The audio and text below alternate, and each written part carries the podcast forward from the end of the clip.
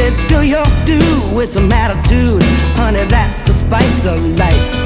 Now, every time I'm feeling hungry,